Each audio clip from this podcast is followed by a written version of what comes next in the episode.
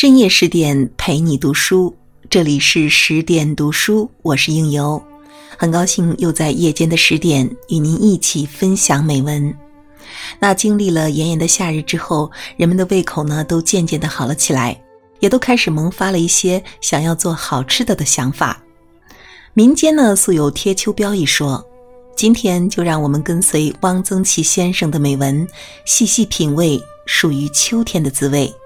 让我们一起来听贴秋膘。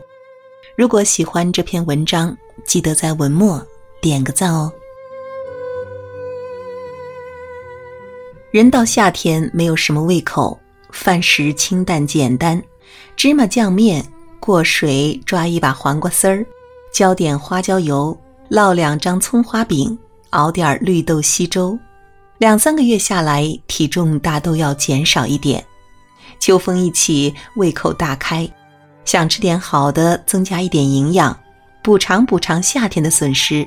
北方人谓之贴秋膘，北京人所谓贴秋膘有特殊的含义，即吃烤肉。烤肉大概源于少数民族的吃法。日本人称烤羊肉为成吉思汗料理，似乎这是蒙古人的东西。但我看元朝秘史，并没有看到烤肉。成吉思汗当然是吃羊肉的，秘史里几次提到他到了一个什么地方，吃了一只双母乳的羊羔，羊羔而且是双母乳，想必十分肥嫩。一顿吃一只羊羔，这食量是够可以的。但似乎只是白煮，即便是烤，也会是整只的烤，不会像北京的烤肉一样。如果是北京的烤肉，他吃起来大概也不耐烦，觉得不过瘾。我去过内蒙几次，也没有在草原上吃过烤肉。那么，这是不是蒙古料理，颇可存疑。北京卖烤肉的都是回民馆子，烤肉碗原来有齐白石写的一块小匾。写的明白，清真烤肉碗，这块匾是写在宣纸上的，嵌在镜框里，字写得很好，后面还加了两行注脚：“朱书无考字，应人所请，自我作古。”我曾写信问过语言文字学家朱德熙，是不是古代没有考字？德熙复信说，古代字书上确实没有这个字。看来“考”字是近代人造出来的字了。这是不是回民的吃法？我到过回民集中的兰州，到过新疆的乌鲁木齐、伊犁、吐鲁番，都没有见到如北京烤肉一样的烤肉。烤肉串儿是到处都有的，但那是另外一种。北京的烤肉起源于何时？原是哪个民族的？已不可考。反正他已经在北京生根落户，成了北京三烤：烤肉、烤鸭、烤白薯之一，是北京吃的代表作了。北京烤肉是在炙子上烤的，炙子是一根一根铁条钉成的圆板，下面烧着大块的劈柴，松木或果木，羊肉切成薄片儿，也有烤牛肉的，但是比较少。由堂倌在大碗里拌好佐料，酱油、香油、料酒，大量的香菜，加一点水，交给顾客。由顾客用长筷子平摊在炙子上烤。质子在铁条之间有小缝，下面的柴烟火气可以从缝隙中透上来，不但整个质子受火均匀，而且使烤着的肉带柴木清香。上面的汤卤肉屑又可填入缝中，增加了烤制的焦香。过去吃烤肉都是自己烤，因为质子颇高，只能站着烤，或一只脚踩在长凳上，大火烤着，外面的衣裳就穿不住了，大都脱得只穿一件衬衫，足蹬长凳，解衣磅礴，一边大口的吃肉，一边喝白酒，很有点剽悍豪霸之气。满屋子都是烤制的肉香，这气氛就能使人增加三分胃口。平常食量吃一斤烤肉问题不大，吃半斤、二斤、二斤半的有的是。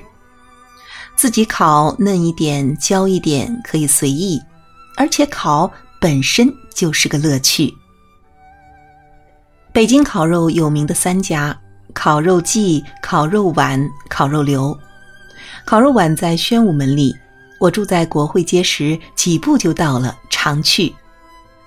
有时候懒得去等质子，因为顾客多，质子常不得空，就派一个孩子带个饭盒烤一饭盒，买几个烧饼，一家子一顿饭就解决了。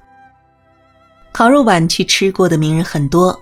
除了齐白石写的一块匾，还有张大千写的一块。梅兰芳提了一首诗，记得第一句是“碗家烤肉就驰名”，字和诗当然是许继传代笔。烤肉记在什刹海，烤肉留在虎坊桥。从前北京人有到野地里吃烤肉的风气，玉渊潭就是个吃烤肉的地方，一边看看野景，一边吃着烤肉。别是一番滋味。听玉渊潭附近的老住户说，过去一到秋天，老远就闻到烤肉的香味儿。北京现在还能吃到烤肉，但都改成服务员代烤了端上来，那就没劲儿了。我没有去过。内蒙也有贴秋膘的说法，我在呼和浩特就听到过，不过似乎只是汉族干部。或说汉族的蒙族干部这样说，蒙语有没有这说法不知道。呼市的干部很愿意秋天下去考察工作或调查材料，别人就会说哪里是去考察调查，是去贴秋膘去了。呼市干部所说贴秋膘，是说下去吃羊肉去了，但不是去吃烤肉，而是去吃手把羊肉。到了草原，少不了要吃几顿羊肉。有客人来，杀一只羊，这在牧民实在不算什么。关于手把羊肉，我曾写过一篇文章，收入《普桥集》，资不重述。那篇文章漏了一句很重要的话，即羊肉要秋天才好吃，大概要到阴历九月，羊才上膘才肥，羊上了膘。人才可以去贴呀。好了，今天的美文就分享到这里。隔着屏幕，似乎都闻到了烤肉的香味。好了，如果喜欢这篇文章的分享，记得点个赞哦。感谢您的守候与聆听，我是应由，下一个十点不见不散。